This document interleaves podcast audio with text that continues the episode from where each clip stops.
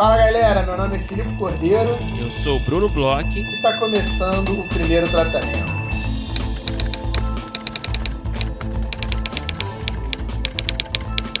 Fala, Brunão! Tudo bem? Olá, Filipe Cordeiro. Tá tudo bem por aqui? Como está aí em SP?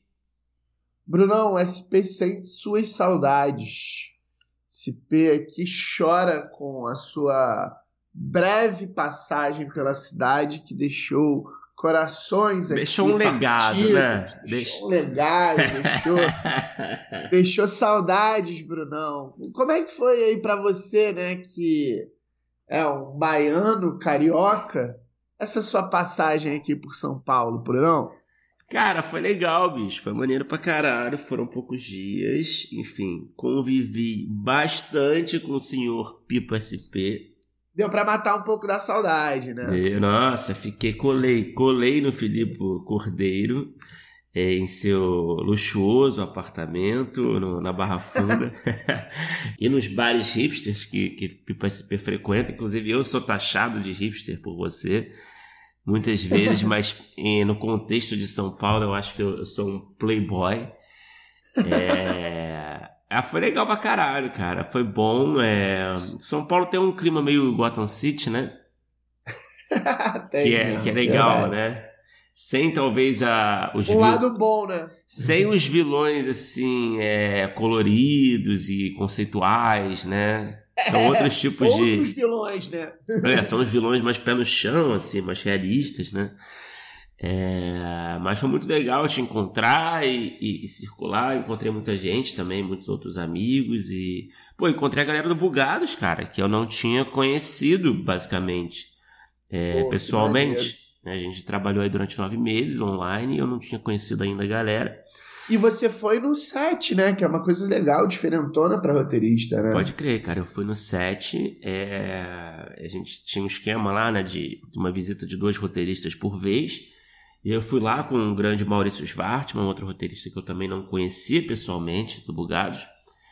E a gente passou o dia lá no set é, de, de, de voyeur mesmo, observando ali. Não era nem Foram um... bem tratados, Bruno?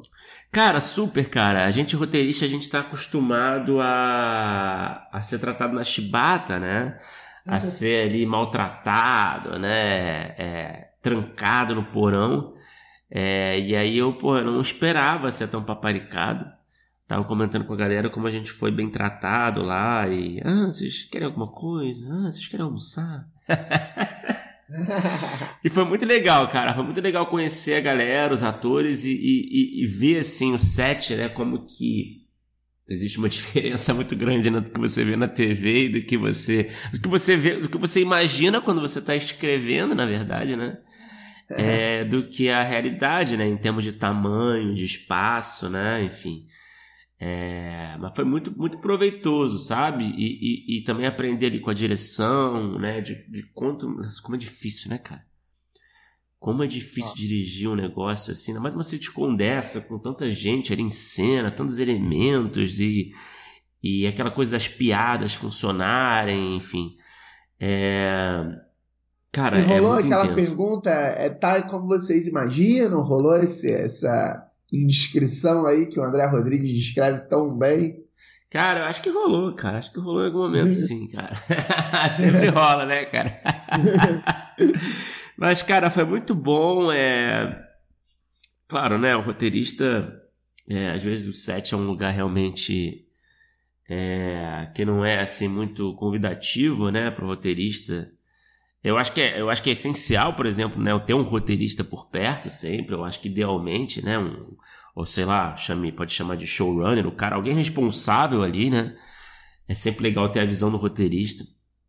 Mas é em condições normais, assim, de, de roteirista que não é o criador, né? É, não costuma ser, o set não costuma ser um lugar assim muito convidativo e, e, e eu achei convidativo, foi ótimo. É, foi muito legal. Enfim, a gente conheceu também, né, Filipe? A gente teve um grande encontro é, com outros roteiristas, apoiadores, ouvintes, que foi muito show, né? Cara, foi demais. Foi um dos pontos altos aqui da sua vinda. A gente teve aí com o grande Petri, né? que, que finalmente é muito... a gente conheceu fisicamente, que é alto, né? É Nossa, eu ia falar isso, cara. Eu fiquei muito surpreso, cara. O cara do tamanho do Rafinha Bastos, assim. É um cara de... Ele é com certeza num time de roteiristas de basquete, ele é pivô. ele é pivô com certeza, cara. Falei isso pra ele. É, e tal, muita gente maneira, assim, né? Que a gente nunca tinha conhecido, pelo menos você, eu sei que já tinha conhecido o Samuca, né? O Samuel, que eu já tinha estado estado com ele, tava o Serginho Virgílio, que a gente já conhecia também, tava a Heloísa Pontes, que eu conhecia. Ah, você já conhecia a Heloísa? Eu tinha, tinha estado com ela uma vez num evento da roteiraria. Lembra que teve um evento da roteiraria ah. antes da pandemia, aqui em São Paulo? Eu tinha estado com ela, mas de resto, todo mundo foi novidade é, Plínio, Plínio, Alex. Grande Plínio U aí, que é, foi duas vezes finalista do Prêmio Guiões. Olha só. É, Plínio é back-to-back, né? Duas vezes seguidas. Olha a presença ilustre que tivemos. É, tivemos o Alexis Miller também, né? Aham, uhum, é, gente pode. Contando altas histórias aí dos bastidores aí do, do audiovisual e do teatro, né? É, é, Eugênia também, né? Que deu o ar da graça lá, falou com a gente, uma pessoa gente boa, figuraça também. Também teve a Tássia, Tássia que é muito habituê aí dos grupos de estudos, muita gente boa, foi um prazer conhecer a Tássia, a gente bateu altos papos. É, então, pô, foi ótimo, foi uma noite muito boa, bebemos muito. É, e é sempre bom, né? Conhecer a galera, ter aquelas surpresas visuais é, sobre né, a aparência de cada um. A gente não imagina, né? Como era é, aquele quadrado do Zoom, né? É muito é, diferente da vida real.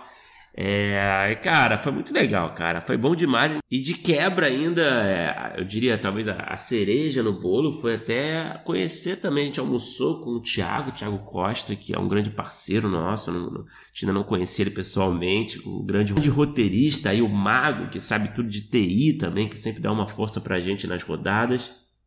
Então, Porra, foi foda, cara. Muitos encontros bons, passou muito rápido. É, pô, o Thiago também foi, foi uma dessas coisas de materializar, né? A gente conversou bastante com o Thiago aí, já, já tem uns dois anos que a gente conversa com é. ele, volta e meia, um super parceiro do podcast, né?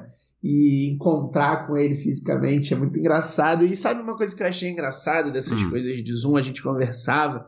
é que é, a gente encontra pela primeira vez né, algumas pessoas, mas é, é só realmente essa coisa do choque de ver é, do, do, do dorso até o pé. Porque, de certa forma, eu senti que eu tinha uma, já tinha uma certa intimidade, né? Amizade até com, com as pessoas. Então é, é, foi muito gostoso materializar que essas pessoas que a gente gosta e conversa e convive online, elas ao vivo também são a mesma coisa, são legais, são divertidas, inteligentes. Então, pô, foi, foi muito divertido mesmo assim. A sua passagem acelerou alguns encontros que, mesmo eu estando aqui em São Paulo, eu não tenho.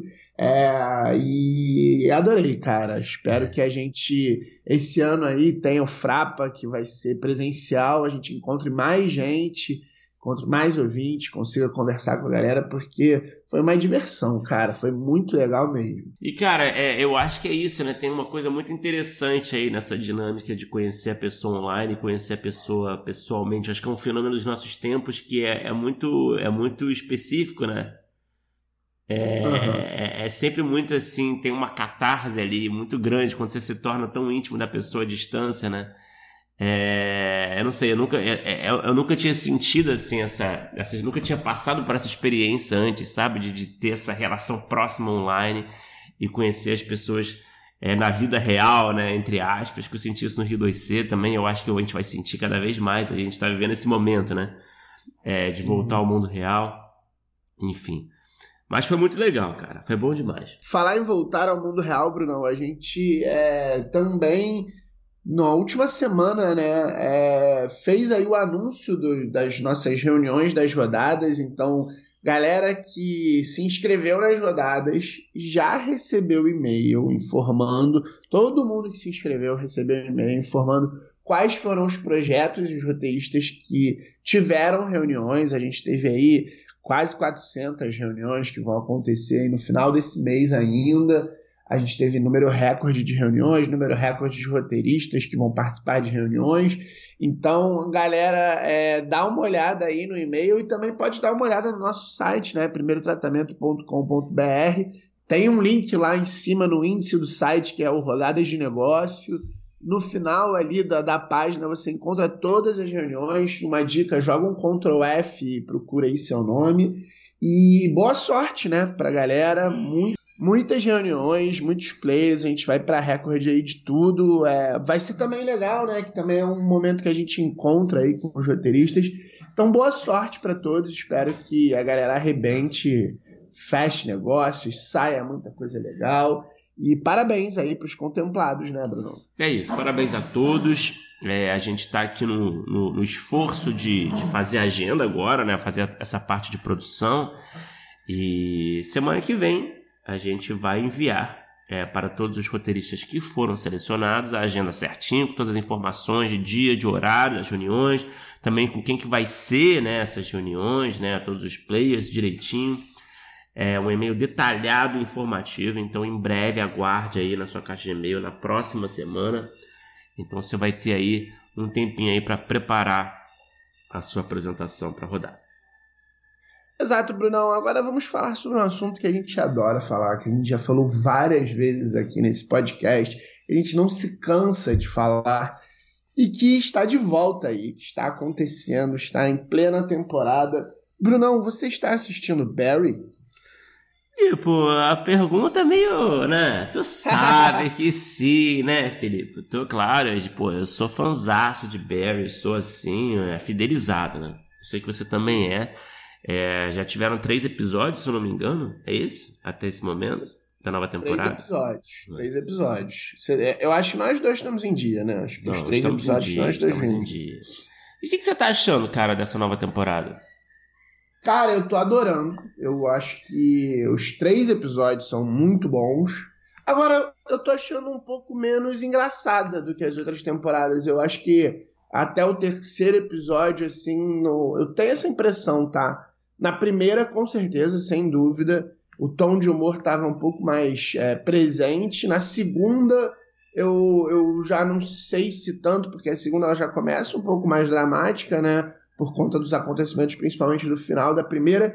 E essa eu acho que está sendo a temporada mais dramática de Barry, assim. Eu, eu confesso que eu tô sentindo um pouco de falta de humor. Apesar de estar adorando. Eu acho que em termos de de plot aí, talvez a gente possa falar daqui a um pouco mais, porque eu queria saber o que, que você acha, principalmente você, né, que é o nosso bastião de humor, sobre isso que eu falei aqui. Mas eu tô achando ela um pouco mais dark, assim, do que as outras. O que, que você tá achando, Brunão? Eu concordo contigo. Eu acho que, em termos de, de, de, de tom de comédia mesmo, eu acho que ele ficou bem ofuscado nessa nova uhum. temporada. Eu acho que é também, com certeza, devido ao é, ao que está acontecendo com os personagens, né? A gente tinha muito, por exemplo, da comédia vindo do Cosno, né? Daquele ambiente uhum. do Cosno, aquelas cenas no, no teatro, né? Na, no curso é, de teatro, a escola de teatro do Cosno, e a gente sabe onde o personagem... Enfim, a gente vai ter spoiler aqui, né? Não tem jeito, né? É, e tá, tá só até o terceiro episódio, acho é, que... Tá, a gente sabe onde, ou qual é o momento do personagem, ele acabou de descobrir aí é, que o Barry matou a namorada dele, né? Enfim, ele tá ali numa crise. É, e a gente saiu também daquele ambiente meio pitoresco ali daquela aula de teatro, né? Daqueles... É, mas, mas uma coisa, você sabe uma coisa, um lugar ali que eu achei que ia estar um, com um pouco mais de humor? É, os bastidores da série. Mas é, da, mas, da é, namorada do Barry. Você não tá. Você não tá. É engraçado. É, é, é, realmente isso que eu ia falar. Eu ia apontar ali. Eu acho que o, o, o único humor que tá rolando na vida de verdade agora que sustenta o humor da série, de fato, é essa coisa da sátira de Hollywood, né? Que é uma coisa que sempre esteve presente na série, né? Seja principalmente no teatro no começo, que eram, na verdade, eram aulas de teatro que o pessoal fazia peças de de filmes, né? Tinha essa coisa assim no começo. Uhum. E agora tá, eu, eu, sinto que o humor tá muito ali, né? Por exemplo, nesse último episódio, nas entrevistas lá que a, a série dava pra imprensa, né? É, para esse tipo de, de, situação, né? Eu acho que eu acho que é só ali que eu tô vendo basicamente a comédia. É, assim, é, o, tinha também muito na galera do Novo É, Rank, isso que eu né? ia falar também. Ainda tem um pouco, mas diminuiu. Eu acho que era mais pitoresco essa galera é, chechena ali. O Novo Rank, ele tá. Até o Novo Rank tá sofrendo um drama, né? Que eu acho que Isso, é, é. uma- é um drama interessante, que eu acho que talvez ele, É. ele vá caminhar durante toda a temporada, né? Que é, É. a- amantes terem que se matar. É, isso é muito bom, né, cara? Esse, esse, desenrolar desse esse subplot aí do novo rank lá com o cara boliviano lá, né? Da máfia boliviana é muito bom, assim. Mas é engraçado que eu acho que o, é, a gente tá falando aqui justamente sobre, sobre essa coisa da verticalização dos personagens, eu acho, sabe? Que eu acho Uhum. que isso acaba um pouco é, tirando o humor do seu lugar, né? Eu acho que na primeira temporada, principalmente, a gente tinha. Eu senti que eram quase como personagens de sitcom ali, com exceção do Barry. Uhum. Você tinha o Noho Hank, você tinha o Kuzno, você tinha tudo. Os policiais eram muito desajeitados, né? Era um monte de Uhum. gente ruim no que fazia, basicamente, tentando fazer seu trabalho, né? E essa era meio que a graça também, sabe? É, Uhum. E agora eu não sinto mais esse clima de sitconesco. Eu sinto um aprofundamento no conflito desses personagens. Claro, né? Eles têm seus, é, seus trejeitos, seus, o No Hank continua, né? Com, com seus trejeitos cômicos ali de ser esse cara ali que é um cara, um, digamos, um mafioso meio carinhoso, né? Gente Uhum. boa, né? É, mas, mas eu acho que realmente o, o, o conflito dos personagens, eu acho que se, se intensificou e substituiu a comédia. É, eu, eu acho assim, eu- talvez é, ela tenha conseguido manter esse lugar de fazer uma, uma paródia ou uma ou apontar para algumas coisas ridículas de Hollywood no núcleo da Sally ali, mas mesmo no núcleo da Sally eu acho que, por exemplo, isso, acho que poderiam ter trazido personagens mais, é, sei lá, pitorescos assim. Os personagens eles são um pouco mais sérios do que a gente estava acostumado. Por exemplo, a personagem que faz a, a filha né, da Sally na série, ela passa ali por um. Acho que no, não sei se é no final do primeiro ou no início do segundo, acho que é no segundo episódio, por uma discussão entre a Sally e o, e o Barry, uma discussão pesada, né? Uma discussão forte, assim, que chega a dar nervoso. E aí o clima já pesa ali também naquele núcleo, começa a ficar um pouco sério demais rápido, não sei. É, não que é, seja um problema que tenha caído a qualidade da série, continua, acho que um texto muito bom. Eu só anotei essa guinada de tom, assim, guinada não, porque ela, ela é uma dramédia desde a primeira temporada, ela tem cenas na primeira temporada são extremamente dramáticas. A gente sempre fala aqui sobre aquela cena que ele tem que matar o amigo, que é uma das cenas mais dramáticas de, de séries aí, sei lá, se a gente fosse fazer lista, estaria sei lá, em top 10, top 20, você Uhum. sabe que eu adoro sempre pensar nos meus tops, né? E aí, é, a- a- só, só isso de diferença que eu sinto. Acho que o texto tá muito bom, as, as, os acontecimentos são, são curiosos, assim, é, a, o, o rearranjamento desse xadrez, onde está o Filks, a forma como o Filks é, é, apareceu nesse último episódio, eu achei muito, muito legal, muito original também. É, continua para mim sendo uma série excelente, né? É, e eu acho que o mais interessante aí de novidade mesmo nessa temporada é o próprio Barry, né? Uhum. É como o personagem está sendo trabalhado, é, eu acho que de formas novas pra série, Uhum. né? A gente tá vendo um, um loucão, basicamente, né? A gente tá vendo um É. cara completamente desequilibrado, que a gente não. Eu acho que o personagem não tinha chegado nesse nível, né? É, e talvez um pouco até sem se preocupar com, com a empatia do público, né? Uhum. O que eu acho muito interessante também. É... Eu não sei, eu acho que tá sendo ousado mesmo, né? Uma temporada que tá, nesse ponto de vista, eu acho que tá bastante ousado. Eu confesso que eu tenho curiosidade para entender qual vai ser o arco dele, porque assim, na primeira temporada, é, na primeira temporada e na segunda temporada eu acho que eram muito claros e, e- e, de certa forma contrários assim. O Barry na primeira temporada ele começa como esse assassino de aluguel frio e que atende trabalhos e que se apaixona por um universo que ele tenta entrar e por conta dessa paixão por esse universo ele vai se tornando cada vez menos frio em relação às relações que ele tem na vida e vai tentando diminuir o trabalho de assassino de aluguel. Então, no início da temporada, ele, no primeiro episódio, ele mata uma pessoa ali, logo nas primeiras cenas. Ele mata muitas pessoas ao longo da temporada. E a gente começa a segunda temporada que o Barry está disposto a não matar mais ninguém. Ele, na segunda temporada, não sei se você lembra, mas eu, eu, eu, eu, eu, acho, tenho quase certeza que ele fica até o final da temporada sem matar ninguém. Ele, ele passa toda a temporada é, negando trabalhos, ele fala com o Noho Hank que ele vai então treinar a galera dele para não ter que sujar as mãos, e aí a, os, o, o, o desenrolar de o desenrolar das coisas leva ele a, a cair no banho de sangue, principalmente quando é, descobrem lá as questões né, que ele tinha, as coisas que ele tinha feito no final da primeira temporada. Então ele, ele vai para perdição no final da segunda temporada. E faz muito sentido. Ele, pós aquela perdição da segunda temporada, ele estava tentando uma, uma nova vida, ele estava tentando se tornar, de certa forma, um pacifista. E aí ele quebra com isso e acaba matando até a galera que ele estava treinando, que idolatrava ele. Faz muito sentido ele estar tá nesse lugar completamente louco. Agora, minha dúvida é para onde vai levar. Se vai ser uma coisa próxima da primeira temporada, no final ele vai estar, tá, é, sei lá, menos louco, porque na verdade ele está ele tá alucinado, mas ele também não está matando gente, ele está é, até trabalhando em Hollywood. É, mas né? é, mas é isso que eu acho. Mas o que eu acho que é engraçado é isso também. É como é, essa relação dele com o Kuzno, por exemplo, né? Essa coisa dele uhum. querer buscar arrumar um trabalho pro Kuzno, né? Uhum. Para dar um propósito, sei lá, né? Para meio que ajudar o Kuzno e meio que se redimir de certa forma pela morte da mulher, né? É, é muito doentio, né? é muito. É, é a lógica. equivocado. A lógica dele, é isso que a gente nunca viu direito nele. Ele sempre foi um cara com alguma lógica, né? Uhum. E isso não faz o menor sentido, né? É, então por isso que eu digo que tá completamente desequilibrado. E, e, e é interessante essa escolha, né? É, e a, a, própria forma que ele trata a série, né? Uhum. Aquela cena do, do xerique lá no, no set, né? Aliás, eu estava até comentando outro dia com, com um amigo.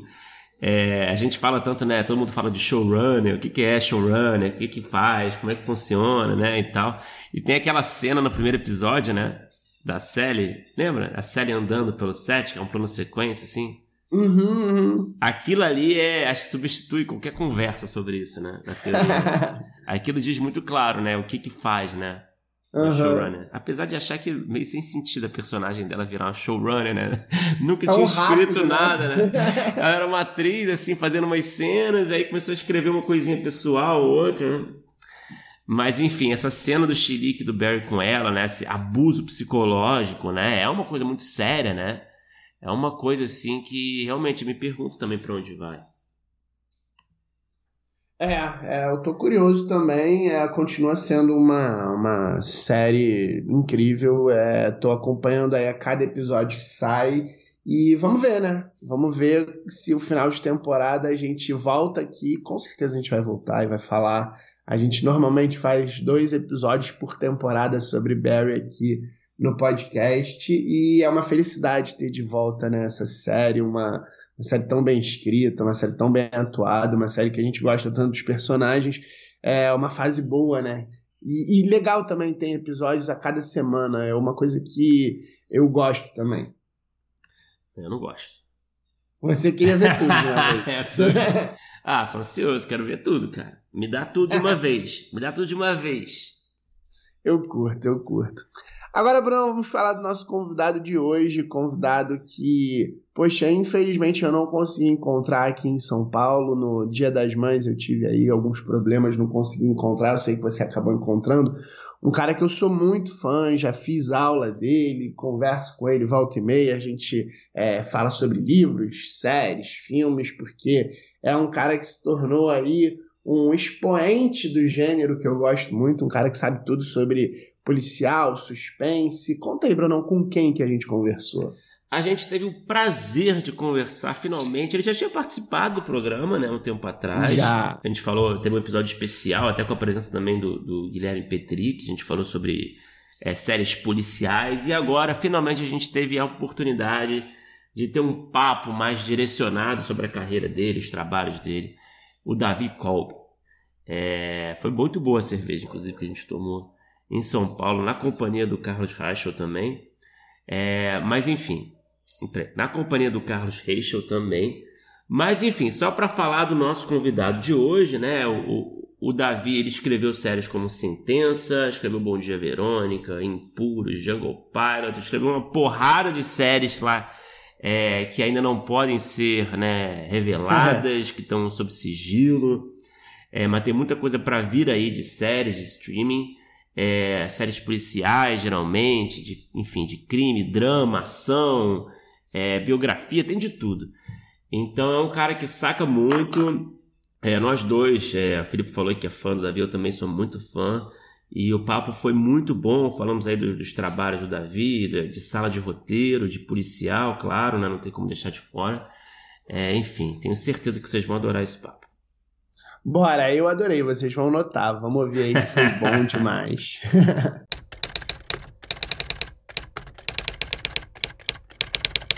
Grande Davi Kolbe, seja bem-vindo mais uma vez ao primeiro tratamento. Você é um dos primeiros convidados a retornar ao programa. Olha que honra! e a gente estava aguardando, cara, porque você participou lá atrás né, do episódio do True Detective. Não, foi isso? Foi de séries policiais? Foi alguma coisa assim? Foi.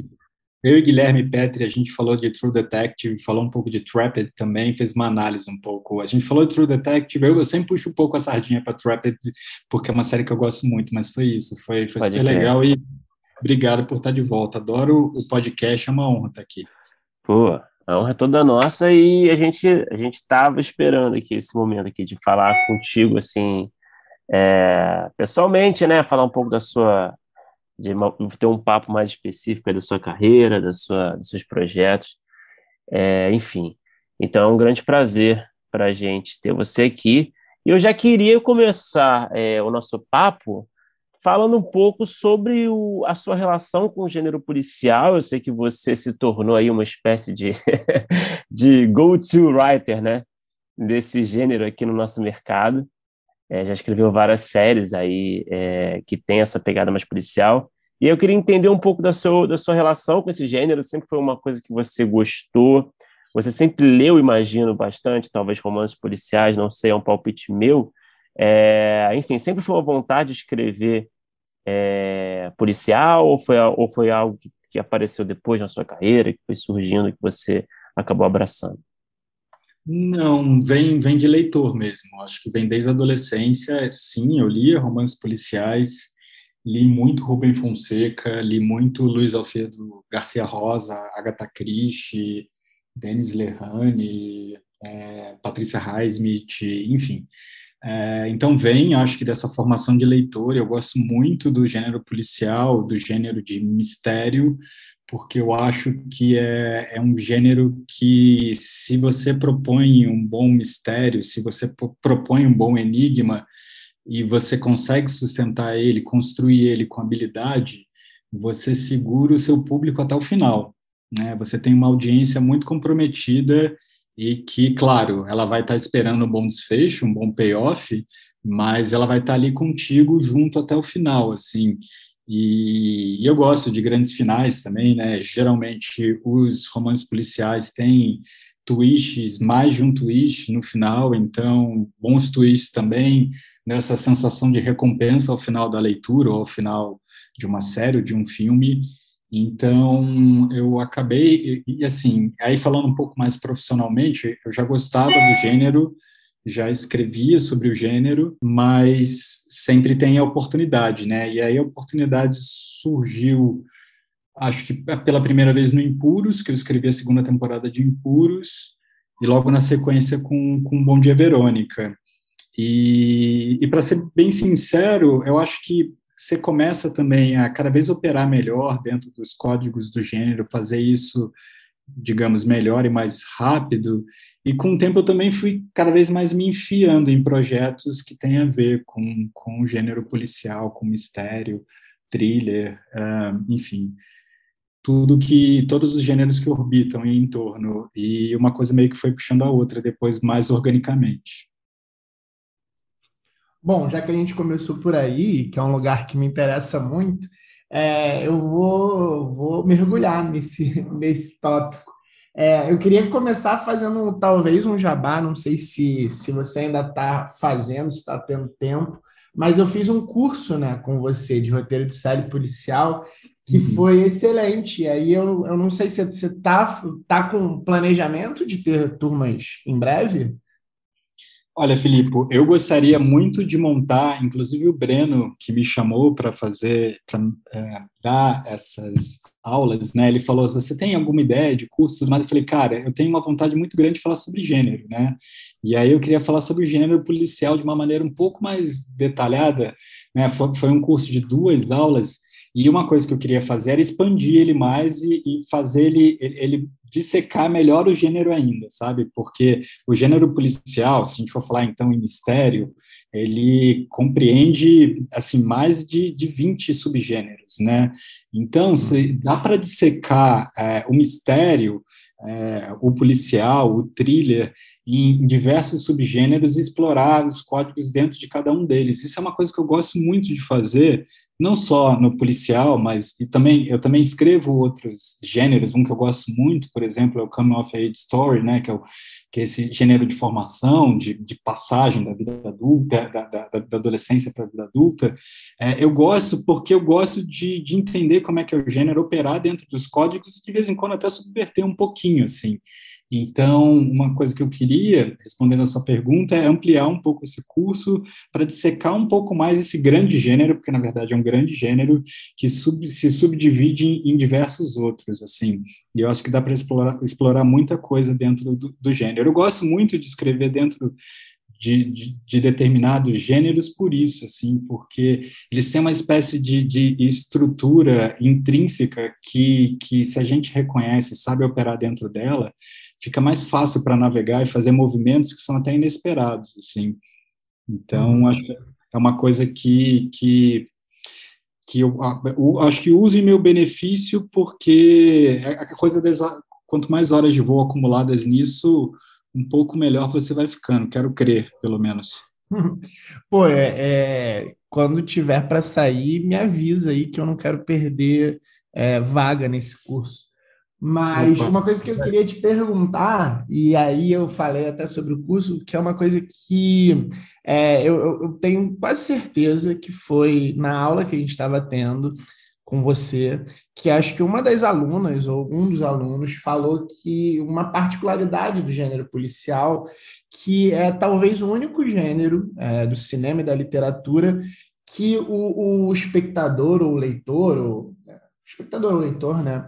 É, ele parece que ele está jogando contra o autor. Ele parece que ele está a todo momento querendo desvendar o que que o autor está fazendo, o que que o autor está escondendo, quem, quem, quem matou, quem roubou, o que, que aconteceu. É, é um talvez o único gênero onde exista uma briga muito ativa entre a pessoa que está recebendo e quem está é, tá tentando enganá-la. E aí minha pergunta é: o o que, que você considera de é, principais é, armadilhas ou principais é, erros que você costuma ver é, da parte do autor em relação a esse tipo de, sei lá, problema do gênero? É, o que, que você nota que é, a pessoa, quando vai sentar para escrever, ela às vezes se torna óbvia demais, ou às vezes ela tenta ser é, é, muito sofisticada e diferente, acaba escorregando, é, é falta de domínio de, do gênero, às vezes, para poder levar o espectador de alguma forma que ele não o vença, né? não vença o autor de uma maneira tão fácil. O que, que você acha que são as principais armadilhas de escrever para esse gênero? Olha, são muitas, Muitas, Filipe, porque é isso, assim, você tem um espectador que é muito ativo, porque você quando propõe um enigma, desde o início você fale valendo, né? Tipo, desvende o enigma. Então, o tempo todo você vai dando ali pistas falsas ou mais verdadeiras, tentando esconder um pouco as verdadeiras, às vezes chamando um pouco a atenção para as falsas. É... e isso é muito difícil, assim, porque é isso, é o, é o leitor, o, o, espectador o tempo todo querendo te quebrar, e você tem que estar um pouco à frente, né? Tem que estar, tem que estar um, dois passos à frente e tem que fazer um jogo, e, e aí é um jogo eu uso um pouco essa metáfora em aula, que é o jogo do ilusionista, né? Que é um jogo meio do mágico, né? É como se você estivesse fazendo uma mágica, assim, usando as mãos, com uma moeda, por exemplo, né? Aquela clássica mágica que você está com, com, a moeda na mão, na frente, e você faz os movimentos maior, maiores, assim, na, na cara de quem está vendo a mágica. Mas você faz um movimento menor de esconder a moeda, habilmente, é, na hora que você está fazendo um movimento maior. Né? Então, tem esse jogo de esconder é, sempre esconder, mas sendo honesto com o espectador, dando tudo que ele precisa para descobrir aquele mistério, né? Descobrir quem foi o assassino, descobrir, enfim, o que, que aconteceu. E esse jogo de, de esconder, ele é difícil, eu acho, porque você tem que construir o que está por trás da, da, da, trama, do que você está contando antes. Você tem que, você tem que meio, você tem meio não, você tem que saber exatamente o que aconteceu por trás. Você tem que ter a história clara do tipo, matou por quê, desse jeito, mesmo que isso não entre no filme, mesmo que isso não entre na série. Mas você tem que ter essa história muito clara na sua cabeça para daí você começar a esconder tudo. E, e, e é um jogo meio de esconde-esconde, assim, meio, um pouco de esconde-esconde de ilusionismo, assim, do tipo, eu não posso esconder totalmente, eu tenho que, eu tenho que mostrar. Mas como eu mostro? Eu mostro justamente assim, fazendo um movimento maior que não tem importância, porque tem lá no fundo tem acontecendo um outro movimento. Esse sim tem importância, que é onde eu estou dando a pista.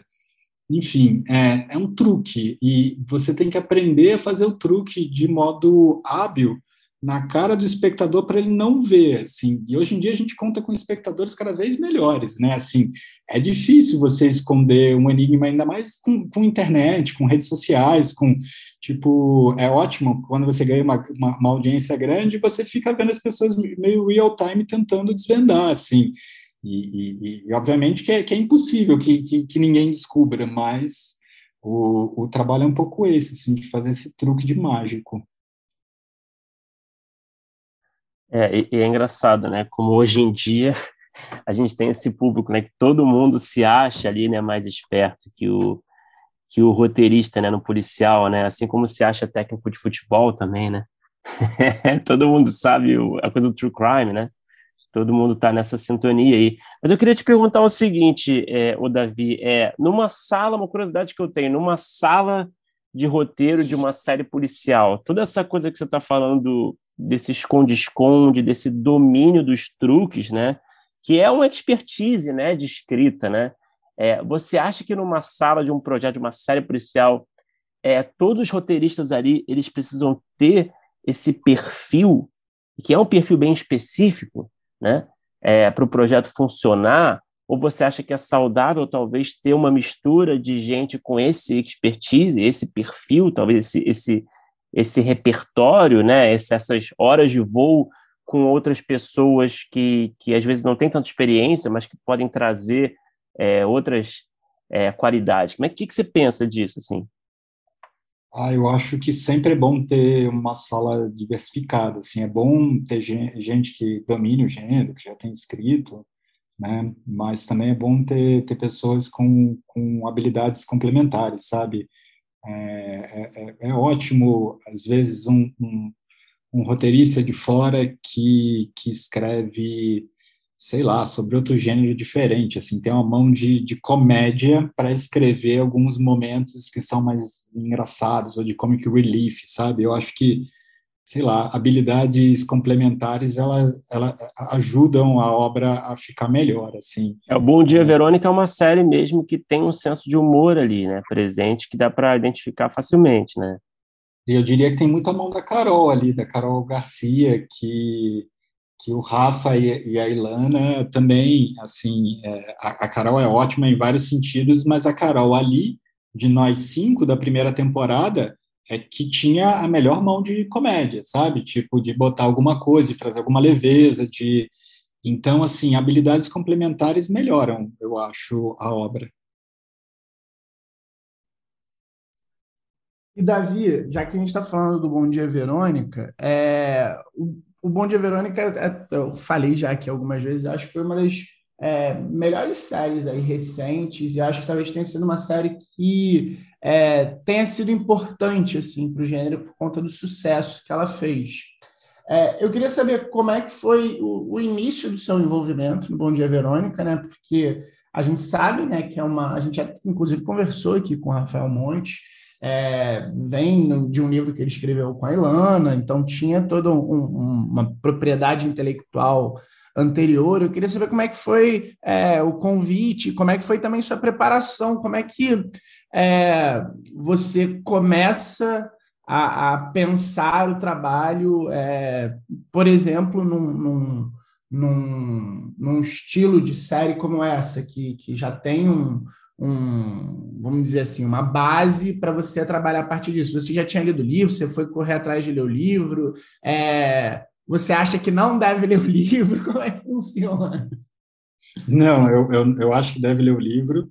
É, na maioria dos casos, eu acho que deve ler o livro, a grande maioria dos casos, sim, deve, deve ler o livro. Eu não tinha lido o Bom Dia Verônica, até porque o Bom Dia Verônica, quando, é, quando eu conheci o Rafa e a Ilana, foi uma entrevista, é, eu fiz uma entrevista com eles, e eu acho que os nossos universos bateram muito, a conversa foi boa e tal, e os universos em comum bateram muito, eu já tinha lido uh, alguns livros do Rafael Montes, O Dias Perfeitos, Os Suicidas, então já conheci o, o, um pouco da literatura Você teve Rafa. que, desculpa, só para só pegar carona nesse, nesse assunto, você teve que mandar algum texto seu?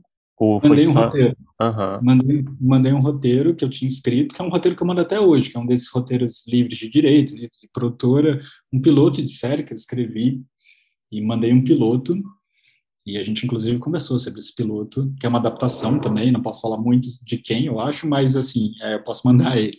E, e, conversando sobre isso, eu acho que os universos bateram, eu, eu também conhecia o trabalho da Ilana e também fui ler sobre, e aí o trabalho de preparação para o Bom Dia Verônica, é um trabalho de preparação que eu faço meio para qualquer série, que é meio que entrar um pouco no universo da série de referências, assim. Nesse caso, claro, ler o livro, mas também perguntar para eles quais eram as referências que eles tinham quando eles criaram, né, o, o, quando escreveram um livro, depois transformaram, adaptaram isso, porque foram eles que adaptaram, né? É, fizeram um roteiro de um piloto de série, fizeram a Bíblia, então eles tinham outras referências que, que iam para além do livro, né?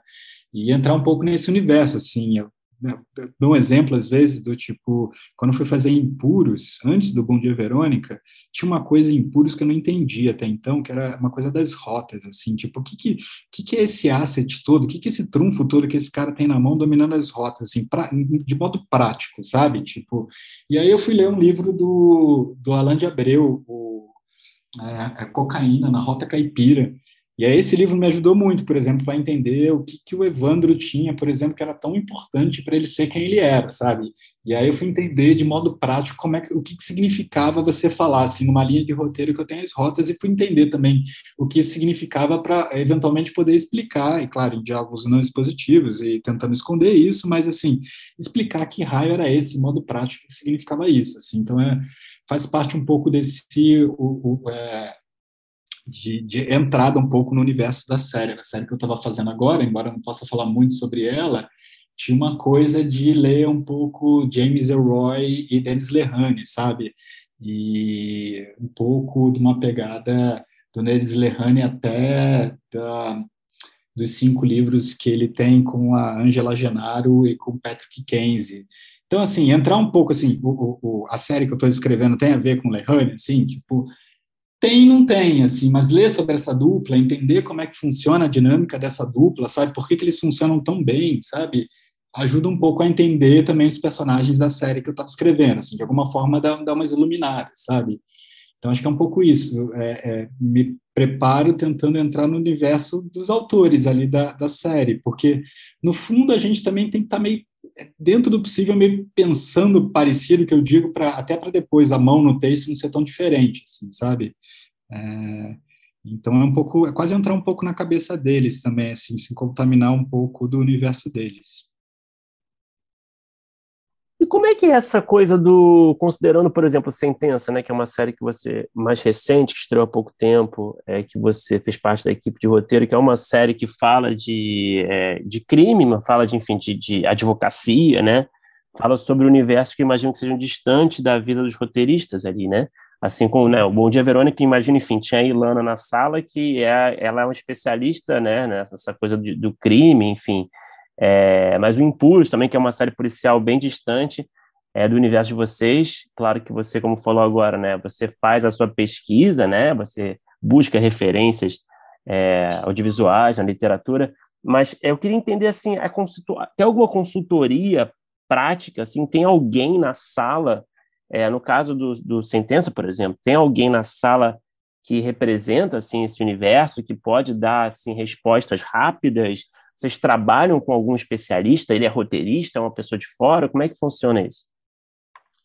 Então, geralmente as séries que eu trabalhei tinham, tinham consultores, tinham pesquisadores, tinha alguém de fora dando, dando um embasamento um pouco, olhando o texto, sugerindo leituras para determinadas questões, e isso tudo sempre é muito importante. No caso do Sentença, especificamente, a Paula, Paula Knudsen, que é a criadora da série, a Paula tinha, enfim, feito um, um trabalho de pesquisa fantástico, assim, antes da série, sobre o universo que ela queria falar, que era esse universo mais prisional, e, do, e tratar um, é, o sistema prisional de uma maneira mais aprofundada. É, eu lembro no sentença da, da, da, Paula sugerir leituras, uma que eu lembro foi do Encarceramento em Massa, que é o livro da Juliana Borges. A gente tinha também uma consultora para todos esses temas, para todos esses temas, que era a Cris Uchoa, e a Cris não estava na sala com a gente o tempo todo, mas ela lia o que a gente escrevia o tempo todo e de quando em quando ela também aparecia para conversar sobre determinados, sei lá, questões, né, problemas, conflitos. Embora a Cris não seja uma roteirista, eu acho que ela entendia bastante bem. Depois de um tempo, você começa a entender um pouco a mecânica melhor. Ela entendia bastante bem o, o, as nossas demandas, assim, conseguia responder de uma maneira satisfatória para a gente conseguir aplicar, assim. E eu acho esse trabalho, não só como foi em Sentença, mas nas outras séries, assim, é, você falou do Bom Dia Verônica, Bom Dia Verônica é um caso sui generis, porque a especialista já era a própria roteirista também, criadora do projeto, junto com o Rafa, que é a Ilana. Então, nesse caso, a gente tinha ali real time, alguém, enfim, tirando as nossas dúvidas, e quando não tinha também, a Ilana puxava o telefone dela, fazia duas ligações e tirava, então era muito, muito prático nesse sentido, sabe? Mas, em geral, as salas têm, e tem tido cada vez mais essa preocupação, e é uma preocupação muito justa e legítima, e eu, eu acho que isso imprime na tela, porque a gente está falando de, de, credibilidade, né? A gente está falando de não, não, colocar palavras ao vento na boca do personagem, sabe? Por mais, sei lá, criativo que eu ou qualquer roteirista seja, sabe? Por, por, por uma mente mais inventiva que a gente tenha, é, talvez a gente não coloque as melhores palavras, as palavras certas na boca daquele personagem, se a gente não tiver um trabalho por trás, sabe? Dando credibilidade um pouco para que, que aquelas pessoas estão falando, sabe? E isso eu acho que imprime demais, assim, na tela, assim, quando a gente vê, sim, sempre fico pensando, assim, no sucesso do Sintonia, né? É, por que, que Sintonia fez é, tanto sucesso na primeira temporada? Assim, eu, não, não tenho todas as respostas, assim, mas uma, e eu acho que é uma, talvez óbvia, assim, não é uma resposta minha, mas de, de, muita gente, todo mundo, é, é que ali tem um jeito dos personagens falarem, um jeito mais coloquial, mais da rua, sabe? Que imprime um pouco o que é a vida real, emula um pouco o que são aqueles ambientes, sabe? E isso fisga, sabe? Você fala, poxa, eu, eu, eu vejo gente assim falando, eu me sinto, eu me sinto representado. É, é, é, legal você ter uma gramática nova, sabe? Que fuja um pouco do lugar comum, assim. Então, eu acho que, que esse trabalho de suporte por trás, seja com pesquisador, seja com especialista, enfim, ele é, ele é fundamental hoje em dia para as séries. É, e a gente sente, né? Como público, a gente sente quando é falso, né? Isso fica muito Sim. claro. É, eu, Davi, eu, eu, sei que você falou que gosta de outros gêneros, mas eu confesso que eu estou aqui no, no podcast que é o, o, o meu sonho de estar tá fazendo, então vou continuar. Olá, eu, eu, assim, eu adoro falar, Felipe. A gente vai ficar aqui três horas falando, quatro horas, assim. É, tem duas coisas que eu queria falar assim, sobre essa resposta. Uma que eu acho que é, que é engraçado, que eu acho que a Ilana ela é a especialista ali na sala, mas eu acho também que, em Bom Dia Verônica, eu acho que tem uma coisa é, que talvez tenha sido especial é que assim, a Ilana ela conhece muito sobre crimes, essas coisas, e o Rafa Montes, ele tem um estilo de escrita que é um policial que ele é muito voltado para os é, criminosos, né? Ele, ele escreve desde sempre, sei lá, o primeiro livro dele, a gente acompanha, e aí quem não leu acho que vai tomar um spoiler, mas do ponto de vista do é, psicopata ali, do, do, do, assassino do livro. Isso é uma coisa que ele faz muito. E no Bom Dia que a gente tem essas duas trilhas, né?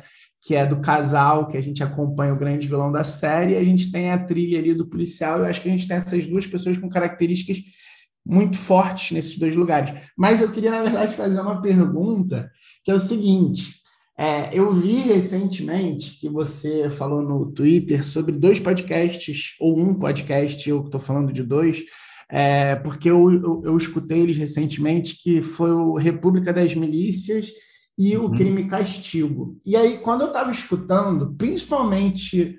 Os dois podcasts eles mexeram muito comigo, mas principalmente o República das Milícias, é, eu confesso que eu repensei alguns, lá, alguns projetos pessoais, um projeto pessoal principalmente que eu tinha, é, porque eu, eu, acho que, é, principalmente aqui no Brasil e hoje em dia, existem certas questões que elas é, mudam a figura, principalmente da polícia e da justiça, que é o caso dos dois podcasts, aí trazendo os dois podcasts para a baila.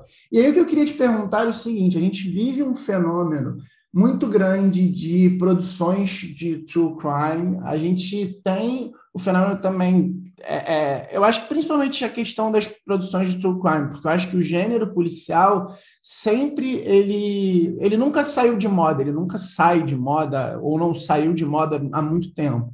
Mas eu acho que talvez o true crime possa ter mudado um pouco a forma como as pessoas estão vendo é, as coisas. Eu acho que, inclusive, sei lá, nesse último filme do Batman, que é um Batman mais detetive, é, a gente tem uma releitura completamente diferente do Batman. Não sei se vocês já viram. É um filme até que eu não acho tão maravilhoso, algumas coisas, mas ele é um, um Batman diferente, que ele tenta fugir, sei lá, do violento por ser violento. Ele tem uma espécie de desconstrução ali.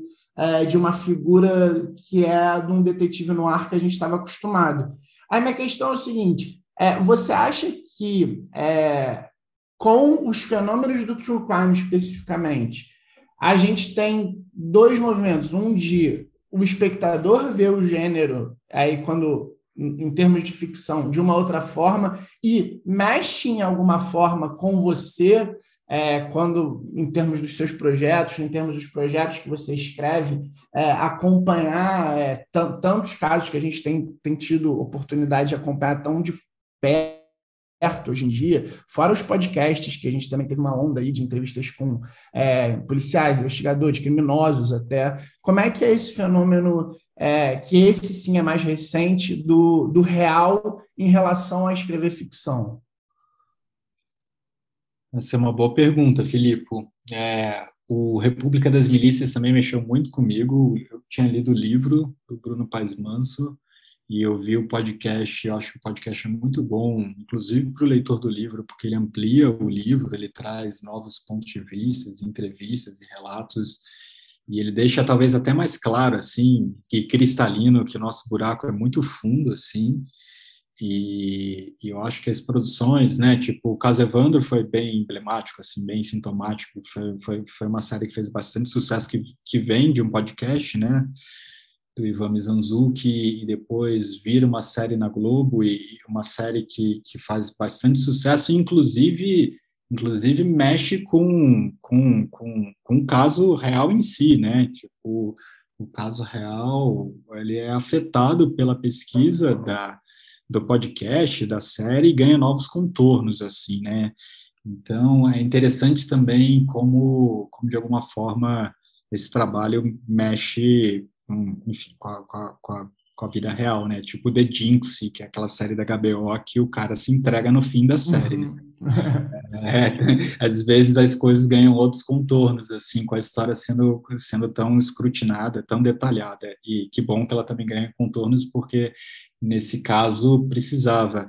Mas eu acho que você toca num ponto que é, eu, e eu penso como roteirista e que eu acho que que é sobre isso que eu quero falar, que é um pouco a nossa responsabilidade, né, de inclusive dar tiro com as palavras é, e tentar pensar se vale a pena a gente atirar assim a esmo, sabe? Mesmo que isso seja num roteiro e mesmo que isso seja num roteiro de ficção, é, porque eu acho que a gente está, obviamente, em 2022, do jeito que o mundo está e o Brasil pré-eleição, ano de eleição, vivendo momentos muito tensos e muito acirrados, assim.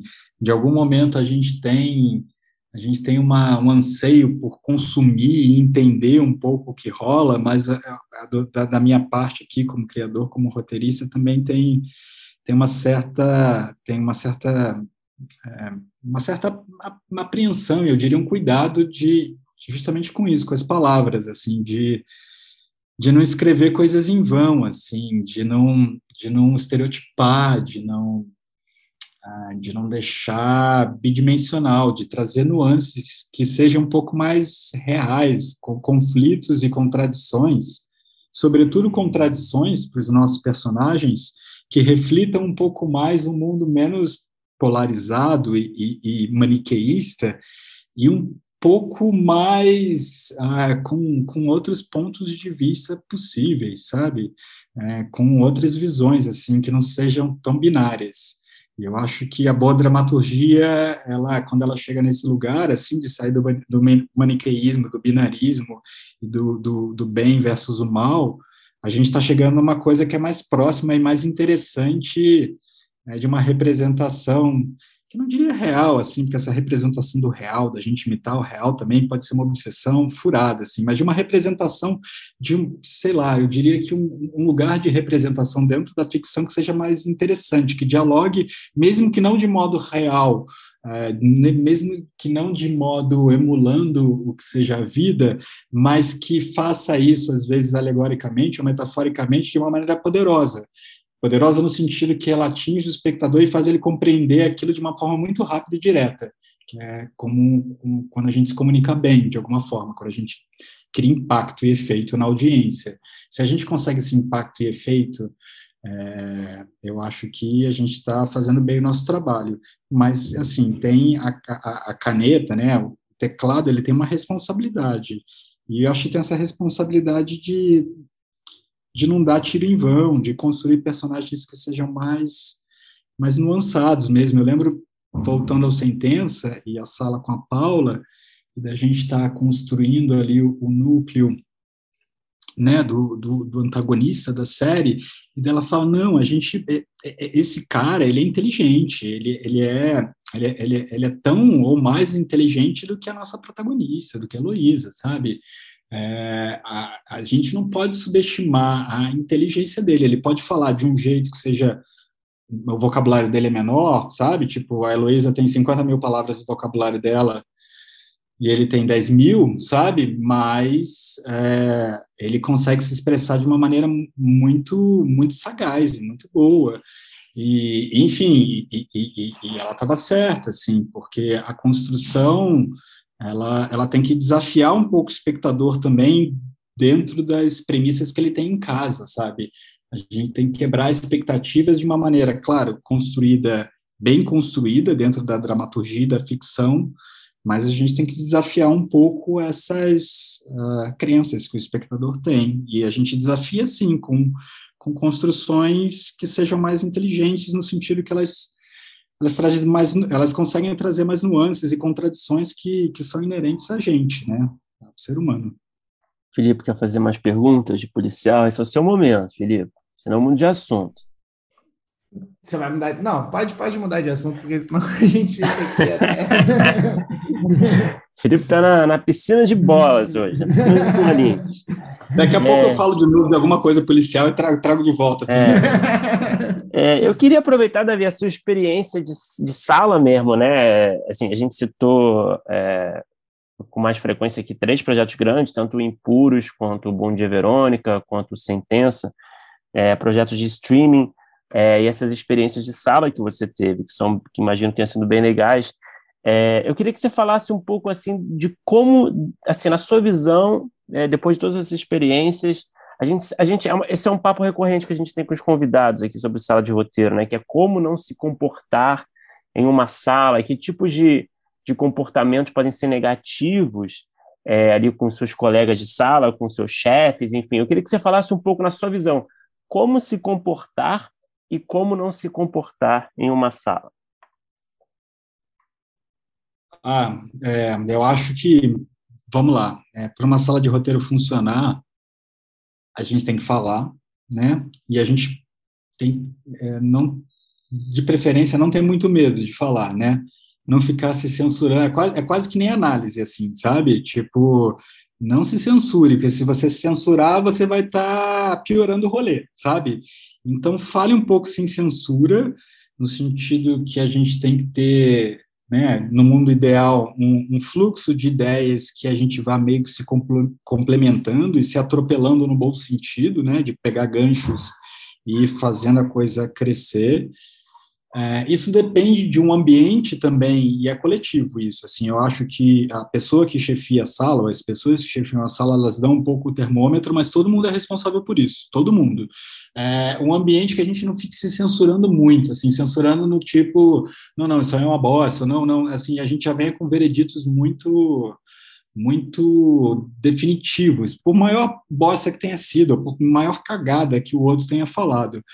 Acho que também a gente tem que tentar criar um ambiente que seja um pouco de de perdão. É claro que a gente não precisa ficar passando pano para ninguém, alguém falou alguma bobagem, as coisas têm que ser debatidas e discutidas e tal, e, e tem que ser faladas. Com elegância, né? Com elegância. Mas, mas, mas, eu acho que alguma generosidade, eu diria, vai, eu acho que generosidade talvez seja a, a palavra, assim, para o outro poder errar e, e, e, errar porque está falando é isso, porque quer falar alguma coisa, que veio, uma, veio uma ideia, às vezes falou uma coisa que foi meio torta, sabe? Mas, assim, uma certa generosidade para saber que isso faz parte do trabalho, sabe? É claro que, de novo, assim, tem coisas e coisas que a gente fala, a gente também tem que separar e tal, mas acho que, em geral, numa, numa, numa sala de roteiro, a gente consegue criar um ambiente que as pessoas, que seja propício às pessoas falarem e que a cagada que um fala, inclusive, ela pode gerar, ela pode ser ouro na mão de, de outra pessoa. Eu acho que as boas salas de roteiro também, acho que os bons comportamentos em salas de roteiro são aquele que a gente, eles são menos egoístas no sentido que a gente esquece um pouco quem deu a ideia inicial, quem disparou a fagulha, que a coisa se transforma de modo orgânico e um vai puxando o outro, e no final a gente nem sabe, não tem muita essa disputa de tipo, ah, mas fui eu que sabe, um mês atrás a coisa, ah, mas essa ideia foi eu, eu que dei, não, essa ideia foi quase marcando um certo território, sabe, quando eu, quando eu sinto um pouco que as pessoas estão marcando um certo território e quantificando ideias. É, é, eu acho que a gente está indo para um lado que assim é tipo, eu falei de, de, de, terapia, que a gente tem que falar um pouco, mas é também é quase que nem fazer um esporte de alta performance. Eu não faço, nunca fiz, mas eu só imagino que é quase que nem fazer um esporte de alta performance, tipo jogar tênis, assim. Para você jogar bem tênis, você tem que bater na bola. Se você for pensar no jeito que você vai bater na bola, você vai errar. Ou você vai bater com, com aro, ou você vai jogar fora, você não vai jogar dentro da quadra, sabe? Então, é um pouco nesse espírito, assim, de que, de que tipo, só vai vir uma bola, eu vou bater, sabe? Tipo, eu vou bater, vou bater, a gente vai ficar aqui batendo bola o dia todo, sabe?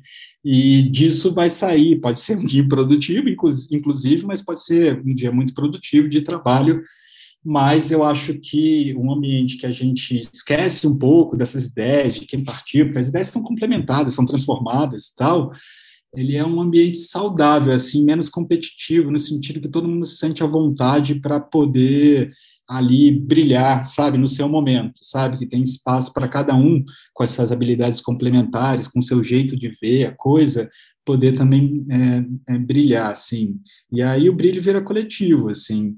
É, é difícil, assim, não, não, não é um sistema fácil, não, mas ele passa um Sim. pouco pelas pessoas também se responsabilizarem pelo seu trabalho. Tipo, cara, eu preciso falar, assim, dane-se, assim, eu vou falar e, assim, espero também não ser muito mal compreendido e tal, tem, tem uns, tem uns arranca-rabos. Eu acho que isso é outra coisa saudável também de sala de roteiro.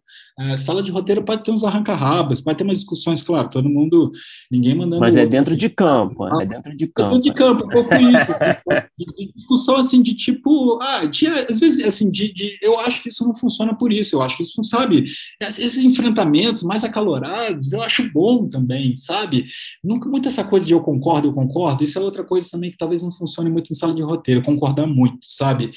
não também sendo contra, mas assim, só concordar do tipo, puta, isso é muito bom, é só, só reforçar as coisas e não ficar pensando criticamente se elas não têm algum furo, porque o nosso trabalho é esse, assim, nosso trabalho é ficar pensando se aquilo é, no fundo, assim, quando a coisa surge, ela quase, ela, eu já vivi esses momentos algumas vezes, assim, ela quase se cristaliza, assim, na frente de todo mundo, você fala, é, nossa, isso aí é óbvio que era isso, porra, por que a gente não pensou nisso antes, caralho, sabe? É, ela, ela quase se impõe, assim, de novo, ela se impõe quando a gente tem um ambiente que seja meio pro, seja propício a isso, sabe? Porque também dependendo dos do chefes, eu acho que eu nunca tive um chefe assim, infelizmente, é, que sequestre muitas coisas. Talvez ele, talvez, talvez não seja tão frutífero. Mas eu acredito que também, assim, não concordar sempre, a gente ter sempre esse lado não chato, assim, mas de tipo de tentar questionar, achar furos tentar inverter as coisas, trazer um pouco, é, é, eu acho saudável, assim, é, é, discussões acirradas, eu acho, mantendo, claro, o limite do bom senso, também acho acirradas, uma sala de roteiro, às vezes, muito paradas, com muito consenso, é, não, não é tão boa, sabe? Algum dissenso no nível saudável é bom, sabe? E, de novo, isso é um termômetro e uma certa química, assim, que é, vem um pouco da escalação da sala e vem um pouco também de como o time entra em campo e como ele encaixa ali, sabe? Você, só uma pergunta complementar aqui, Filipe. É, você falou que às vezes rolam os dias improdutivos, né? É, e até uma curiosidade minha, até no seu, nesses seus processos. Como é que é para você lidar com esses dias improdutivos? É, ah, um o roteirista sofre com isso, né? Sofre, mas são um cronograma, assim, eu diria. Tipo, a gente sabe que a gente olha o cronograma ali, vê as entregas, a gente sabe que a gente pode ter, sei lá, vou, vou falar aqui, a gente pode ter dois dias improdutivos. Claro que eu não estou falando que a gente são completamente improdutivos, sabe? Mas eu digo isso que a, que a gente avança pouco e tal, sempre olhando o cronograma ali, e, e, e, claro que se você precisar de mais prazo e mais tempo, às vezes é, é, preciso negociar também. Às vezes você rouba um pouco ali numa entrega e depois encurta na outra e tal. Isso é importante também de você ter um diálogo muito, muito próximo e aberto com a produção executiva e tal, com o player, com a produtora, para você fazer esses ajustes, que eles são, o cronograma é mutável, e, e nesse sentido, é, eu acho que a gente tem que ter, não pode ficar muito ansioso, assim, vão ter dias que vão ser piores mesmo, talvez sejam dias seguidos, sejam melhores, mas se a gente tiver um bom processo, vão ter dias que vão ser catalisadores, que vai falar, uau, caralho, nesse dia a gente conseguiu fazer mais do que às vezes uma semana de trabalho, sim, ou três dias de trabalho, sim. E eu acho que acreditar um pouco nesse processo de que, acreditar no processo que eu digo assim, que se a gente está fazendo as coisas direito, se a gente tem um ambiente saudável, se é todo mundo falando, sabe, tipo, a gente vai achar as soluções, e a gente vai achar as boas soluções. É, mas esses dias eles também têm que, de alguma forma, tá, é, eles estão previstos assim, no cronograma, sabe? A gente sabe que a gente pode ser mais improdutivo um ou dois dias, porque geralmente a gente compensa. No terceiro dia, a gente nunca passa mais três dias sem ser improdutivo. Então, o terceiro dia vai compensar e, enfim, a gente vai ajustando isso. Mas certamente as salas de roteiro passam por dias improdutivos, dias terríveis. Então, para mostrar que eu não sou monotemático, já que a gente está falando de sala de roteiro, é, eu vou até usar uma pergunta que o Guilherme Zanella mandou para a gente. A gente, é, a gente abre né, para os nossos ouvintes, apoiadores com quem que a gente vai conversar. E aí é, eu vou até complementar, porque eu acho que você já respondeu uma pequena parte, mas para saber, assim, ele queria saber se você, é, na sua carreira, utilizou mais samples originais para se apresentar para as salas de roteiro ou se já chegou a enviar um spec, eu imagino que ele diga um spec, sei lá, da, do próprio, da própria série, dependendo se é para entrar numa outra temporada, ou de algum trabalho próximo. E aí, uma coisa que eu ia te perguntar, complementando, é dicas que você tem para é, pessoas que estão querendo entrar em salas é, é, de o que fazer, é, é, ter esses specs, é ter os samples, é, é o, que, que, o que, que você acha que são, sei lá, boas práticas para quem está tentando entrar nesse mercado? É, então, respondendo a pergunta, é, eu, eu, geralmente, geralmente o que eu mando é um, é um roteiro que eu escrevi, um piloto de uma série é, que eu escrevi e é o material que eu geralmente mando para produtoras até hoje, assim, é, que me pedem material, geralmente é esse, é esse roteiro, quando pedem um roteiro inteiro. Mas outra coisa que acontece muito, cada vez mais, é, é ter sequências, assim. Então, desse roteiro que eu escrevi, eu separei três sequências diferentes, com personagens diferentes, com dinâmicas diferentes, também para poder mandar, porque às vezes lá do outro lado é, tem muito material para ler e a, e a, pessoa não vai ler um, um, piloto inteiro de 45, 50 páginas, vai ler três sequências desse piloto, três sequências de diferentes trabalhos que você separou. Então, eu diria também, é, e, e, já, e, e, também terminando de responder a pergunta, embora eu utilize mais é, esse roteiro, piloto de série que eu escrevi, que é uma série policial, é, ação policial, é, eu também já escrevi, já escrevi, já, já, já tive que, antes de entrar em trabalhos, ou até em trabalhos, na verdade, em muitos trabalhos que eu não entrei, é, tive que escrever sequências também. Me deram prazo do tipo, lê esse roteiro, tenta entender um pouco esse universo, assina o NDA, né, que é aquele documento que é para você não revelar nada do que você, do que você leu ali, né, esse Non-Disclosure Agreement, assina o NDA e escreve uma sequência, uma sequência ou duas, enfim, é, num prazo X que eles te dão. Né? Então, isso já aconteceu comigo, é, não, é, não, não é raro, é bastante comum, mas eu acho que eu enviei mais esse roteiro. E aí, complementando uh, também, é, eu acho que para um roteirista iniciante, um roteirista que está tentando entrar no mercado, furar essa bolha, tem que ter um material próprio, é, é importante, mesmo que seja assim, pode ser material próprio adaptação de um livro, sabe? Mas tem que ser a sua adaptação de um livro. É, geralmente é melhor que seja só sua, não seja em dupla ou em trio, porque vai saber quem escreveu o quê, né? Então, ser só de uma pessoa, a pessoa ali botar de boa fé que foi ela só que fez, garante um pouco, bom, essa pessoa fez, se eu gostei disso aqui, se eu achei que tem qualidades e tal, foi essa pessoa realmente que fez isso, não foi o cara que contribuiu, a, a outra roteirista que contribuiu. Né? Então, tem um material não muito longo, não muito extenso, então, assim, sei lá, você tem um roteiro de piloto, mas tem 60 páginas, assim, talvez não seja melhor para você enviar, sabe? Talvez seja melhor um, um, um material mais curto, assim, é, um, um, piloto, ou, ou, mesmo se você tem um longa, assim, que não seja um longa de 200 páginas, sabe? Que seja um longa de 90 páginas. Ou sequências desse sample maior que você tem, transformar isso em outros samples menores. Isso tem sido bastante comum as produtoras pedirem é, sequências. De repente, elas podem até te pedir é, de, depois um sample maior, um roteiro inteiro, para terem ideia de como é, como é você lidando ali com o roteiro inteiro. Mas ter um material original seu, ter um roteiro original seu e ter esses samples separados também, ou bem organizados, eu acho que isso é uma coisa boa para você se apresentar de uma maneira elegante, assim, porque você mostrando um pouco de trabalho, assim, você vai pedir trabalho, mas você mostra um pouco do seu trabalho também, né? E acho que é, acho que é a melhor maneira, assim, né? a maneira das maneiras mais elegantes de você pedir trabalho, que não tem nada, não tem nada de mal de pedir trabalho, não, a gente pedir trabalho mesmo, assim mas é, criando boas políticas e boas práticas, né? Davi, eu estava eu tava vendo na sua filmografia, vi que você fez vários curtas como roteirista e como diretor também, né? É, você ainda tem interesse em trabalhar como diretor, assim, até em projetos maiores? É, uma, é um desejo seu ou você abandonou esse chapéu? Olha, eu não abandonei não, Bruno, porque assim, embora eu goste muito assim da natureza do meu trabalho, assim, eu, eu, eu gosto de escrever, eu gosto tanto do momento do trabalho em equipe quanto do momento solitário, que é importante também, assim.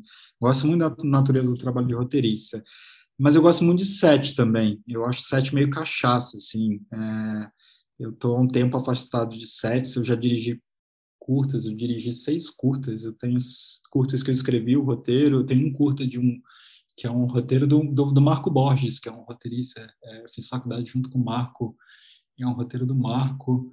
É, e sempre gostei de dirigir.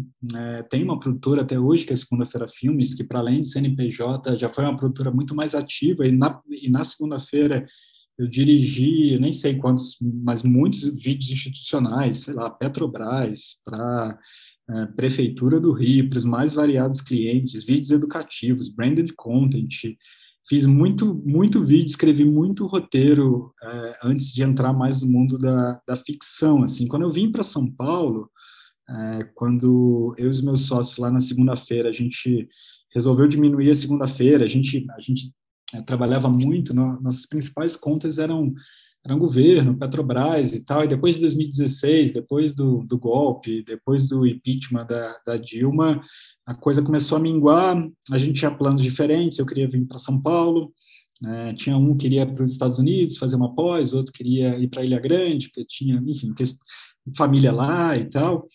E aí é, eu vim muito focado assim, eu falei, cara, eu sou diretor e roteirista, assim, mas o que eu quero fazer agora? Eu falei, cara, eu quero fazer roteiro. Eu acho que eu acho que ainda, eu ainda sou melhor roteirista do que diretor, assim. Eu tenho que trabalhar mais para chegar no nível melhor de diretor, assim.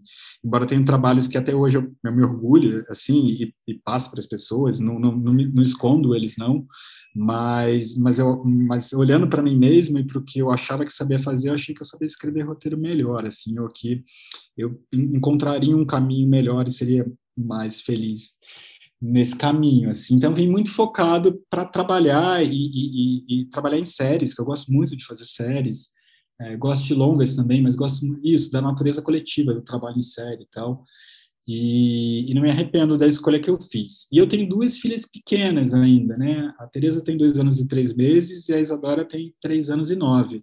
Então, ser roteirista com filhas pequenas é melhor, assim, é mais fácil, dá para ajustar é. um pouco mais a vida é. às filhas pequenas. Mas, assim, meu sonho secreto, não secreto, não tão secreto assim, né? Porque eu estou falando dele, é um dia voltar, assim, para direção. É um dia voltar a dirigir e ir para sete porque, de novo, eu gosto muito, eu acho que eu sei fazer o trabalho é, e, e, e tenho vontade de dirigir não só coisas próprias também, eu, eu, eu sou um pouco desapegado assim, de coisas próprias também, sabe? Eu gostaria de dirigir roteiro e trabalho de outras pessoas também, é, trazer um olhar diferente para o material de outra pessoa. Enfim, eu quero uma hora voltar para os sets. Deixa a Isadora e a Tereza crescerem um pouco, eu vou me enfiar nisso aí. Uhum. Ô, Davi, é, uma coisa que, que eu queria te perguntar é que eu, que eu sou uma pessoa que sempre acompanho você e o que você está assistindo ou lendo e corro atrás e tive já excelentes experiências é, vendo o que você está vendo, ouvindo e lendo. É, e aí eu queria saber, você, o que, que você está vendo, lendo e, e ouvindo por aí é, porque talvez você seja um dos roteiristas que eu mais fico ligado para tentar saber o que está vendo, porque sempre são coisas boas. É, não, as trocas foram boas, né, Felipe? Você me indicou o Joe Nesbo, que eu não tinha lido e eu adorei. E eu tô lendo o Bolanho, inclusive. Eu tô, eu tô até. É, tô, tô, amando. Eu tô demorando um pouco mais comum, porque hoje em dia, no trabalho que eu tô fazendo, eu tenho que ler uma quantidade absurda de coisas então, meu, meu timing de leitura, vamos dizer assim, entre aspas, de entretenimento, está muito mais lento que o normal. Ainda estou me é, ajeitando nessa nova fase. Mas estou amando o livro. É sensacional mesmo, assim, uma das, das leituras mais legais dos últimos, sei lá, anos. É muito divertido. É o, é o, livro que eu mais gosto do Bolanho. E eu, eu acho que eu não sei se eu li. Ah, não, não li tudo do Bolanho. Eu não li o Amuleto. É, e eu não li Senhor Pai. É, é, posso estar enganado sobre o título do livro, mas assim, dos livros do Bolan é o que eu gosto mais, até do 2666, que é o outro grande livro lá dele, talvez a, a, a maior obra-prima dele, talvez até mais que Detetive Selvagem, mas eu ainda gosto mais do Detetive Selvagens ali, eu, eu gosto muito dessa. Eu gosto muito de road movie também, tá? E outro gênero que eu gosto muito, inclusive minha monografia não é sobre filmes policiais, a minha monografia da faculdade, na UF, é sobre road movies e que é um gênero que eu gosto muito e, e o Detetive Selvagem flerta muito, né, com esse com esse gênero porque é uma grande viagem ali do México até encontrar essa poetisa Cesária Tinarreiro. É, então, é, enfim, o que eu, o que eu, o que eu tenho lido, eu, eu, o podcast, né, que você falou, Crime Castigo, que eu, que eu ouvi recentemente, adorei, e sempre fico puxando um pouco sardinha né, para os amigos roteiristas, tem a Ludmila Naves e o Lucas Calmon que escreveram, eu acho para além do trabalho né, da, da, da, da, Branca Viana, da Flora e da Paula, é, que é fabuloso, ali o trabalho por trás dos roteiristas eu acho muito bom também, o Crime e Castigo, então é um podcast que eu gostei muito. É, eu ouvi o República das Milícias deles também, lá da Rádio Novelo, que eu, que eu adoro. É, podcast é uma coisa que, que eu costumo escutar em casa, enfim, fazendo tarefas de casa, assim, sempre me acompanha. É, de leituras, as últimas coisas que eu li, que eu gostei, o último, o, livro, o último livro que eu li foi do o Herzog, do, do, cineasta, que é um livro que acabou de sair pela Todavia, O Crepúsculo do Mundo, que é uma delícia de ler. Ele, ele, ele, esse é curtinho, ele tem, sei lá, umas 95 páginas no máximo, e não dá para falar muito, porque vou, vou, dar spoiler aqui sobre o livro, mas é o Herzog indo para o Japão, sendo convidado para é, dirigir uma ópera de um grande compositor japonês, e ele chega lá e o Herzog já chega cometendo uma gafe, falando que não devia, mas daí se desenrola uma história maravilhosa, assim. E eu gosto muito do Herzog, não só como cineasta, eu gosto do Herzog como pensador, assim. Eu acho o Herzog um, um tremendo pensador, assim, da, do que é o mundo, de entender um pouco o zeitgeist, assim. E eu gostei demais, assim. E agora estou lendo um chamado Escute as Feras, é, um livro, não sei se eu sei falar o nome da, da autora, então depois procure o nome da autora. Uma antropóloga que é mordida por um urso, entra numa batalha corporal com um urso, tem um rosto estraçalhado, enfim, ela vai contando um pouco a recuperação dela e essa relação dela com o urso em paralelo, mas ela tem uma teoria muito interessante que, de alguma forma, ela se transforma um pouco nesse urso e esse urso se transforma um pouco nela depois desse encontro entre eles, dessa luta corporal entre eles. Ela deixa de ser ela, a identidade dela muda. E eu gosto muito quando se fala de identidade, assim, também. Acho que esse é um tema que me interessa muito. É, como essa identidade dela e do urso, de alguma forma, ela supõe se metamorfoseia, é, cria essa metamorfose e, e ela se transforma um pouco em urso e o urso se transforma um pouco nela. Como é que é o nome de, dele? Você não, da autora você não sabe, mas como é que é o nome do livro? Desculpa que eu estava botando no carrinho aqui o do Exódio. Chama, chama Escute as Feras, eu peguei aqui o livro. A autora chama, chama Natácia né? Martin. É, é um livro da editora 34. Também é um livro curto, é um livro de cento e poucas páginas. Assim, ela escreve muito bem. E, e eu acho, enfim, vale a pena. É, esse é o que eu estou lendo é, de série, o que eu vi recentemente, acho que a série que é, é, além de Sentença, é O Maior Assalto, é, que é uma série colombiana, uma minissérie colombiana sobre um roubo a banco, também é sempre um tema que me interessa muito, dentro dos subgêneros, aí voltando aí, Filipe, ao, ao policial e ao... Aí sim! Heist é um, é, um, é, um, é um gênero que me interessa muito, então... E pouco explorado aqui, né? Ainda assim, ainda pouco explorado, assim, como, como gênero mesmo, né? É. E é um gênero que me atrai muito também. Essa foi a última série que eu vi, tinha me indicado ela no trabalho que eu estava fazendo, eu não tinha visto ainda, e achei interessantes, umas coisas melhores, outras piores, mas no geral bem, bem positivo, assim, é, a, a, série.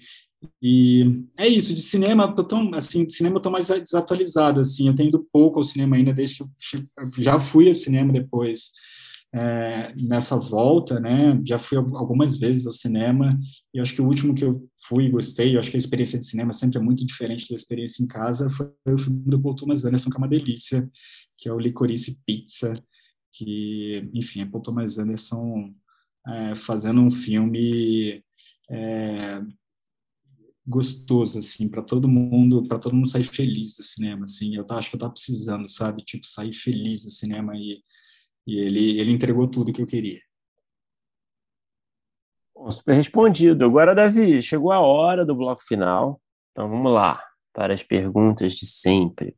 É, qual é o melhor roteiro que você já escreveu, na sua opinião? Pode ter sido produzido, pode não ter sido produzido, pode ser um episódio de uma série, pode ser uma série, um longo, um curto, vale tudo. Nossa, que difícil, cara. Nunca tinha parado de pensar nisso, assim, mesmo já tendo ouvido, sabe? mas nunca me tinha me colocado nesse lugar até agora, assim. Ah, eu, um roteiro que eu gosto muito, assim, e, de novo, eu sou bem psicanalítico nessa hora, se vem na cabeça, acho que vale falar, assim, é, é o roteiro de um curta que eu escrevi, chamado Matinê. Depois eu passo o link para vocês. É um, é um curta é meio coming of age story, é, um pouco desse rito de formação, de passagem. É, esse eu acho bem bonitinho, assim, acho ele bem redondinho, assim, o filme também.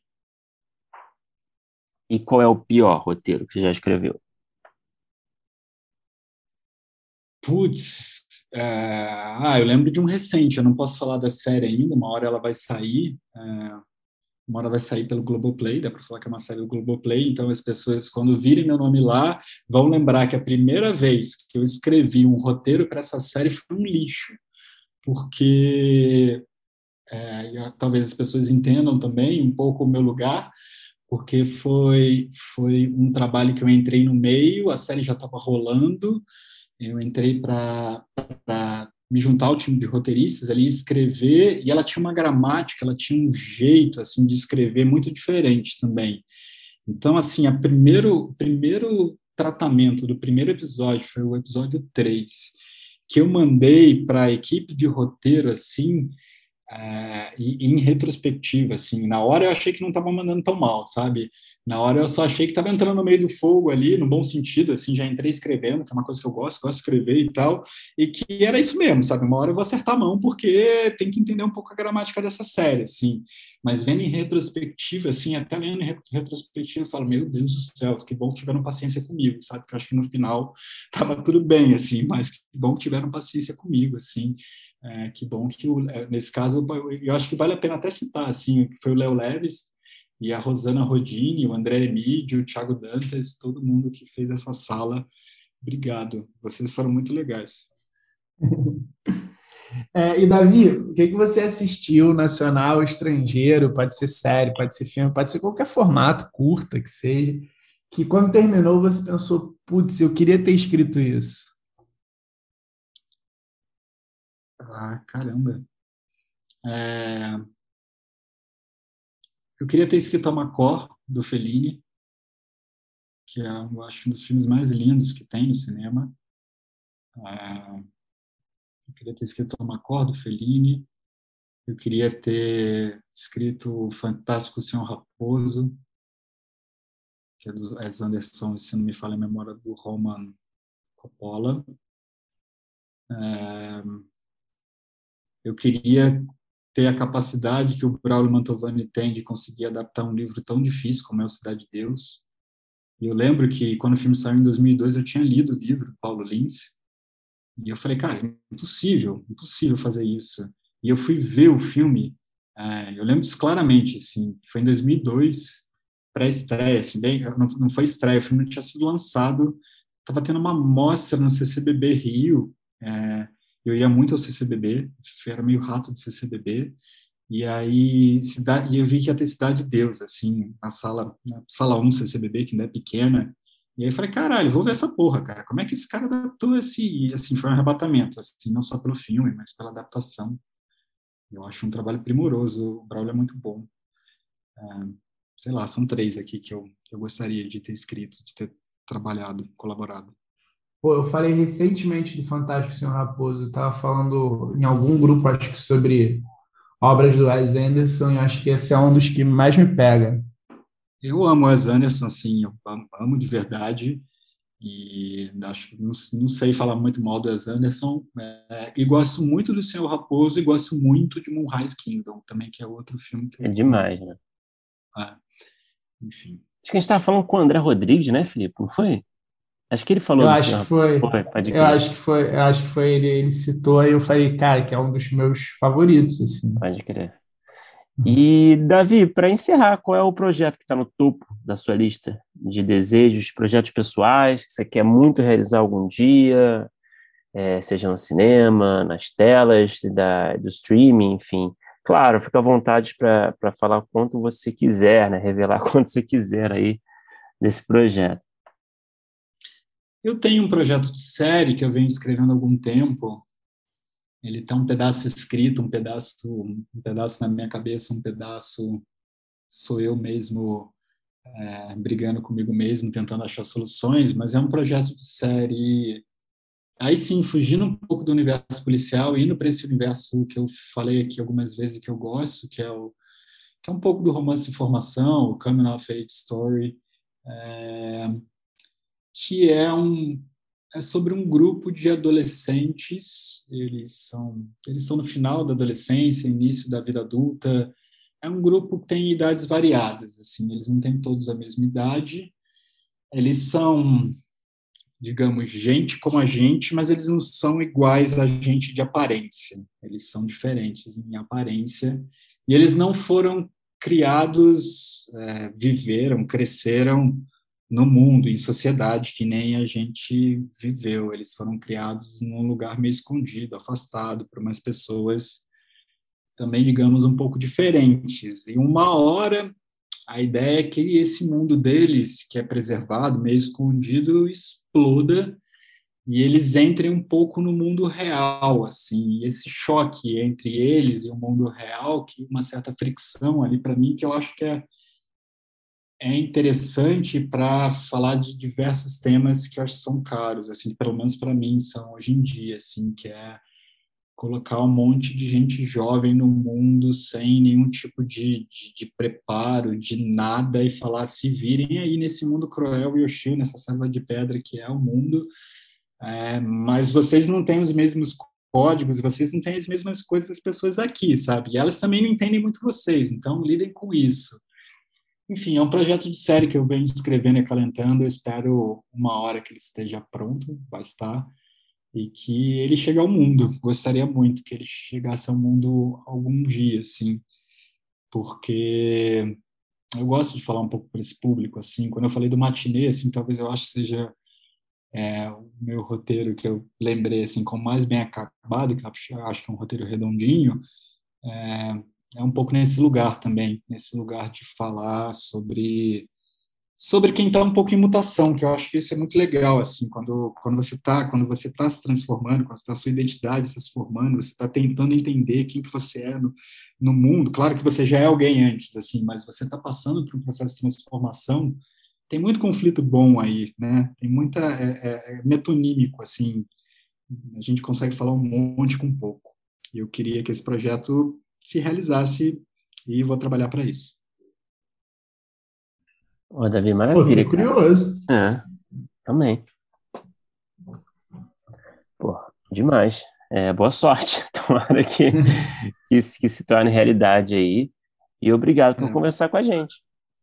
Obrigado a vocês, Bruno e Filipe. Assim, é um prazer mesmo assim vir aqui de novo e, e poder conversar com vocês. É isso, assim é, vontade que eu tenho é de da gente poder poder bater mais papo, sabe? É, e vamos estender isso para uma conversa de bar, que é sempre bem-vinda. Por favor, aí sim.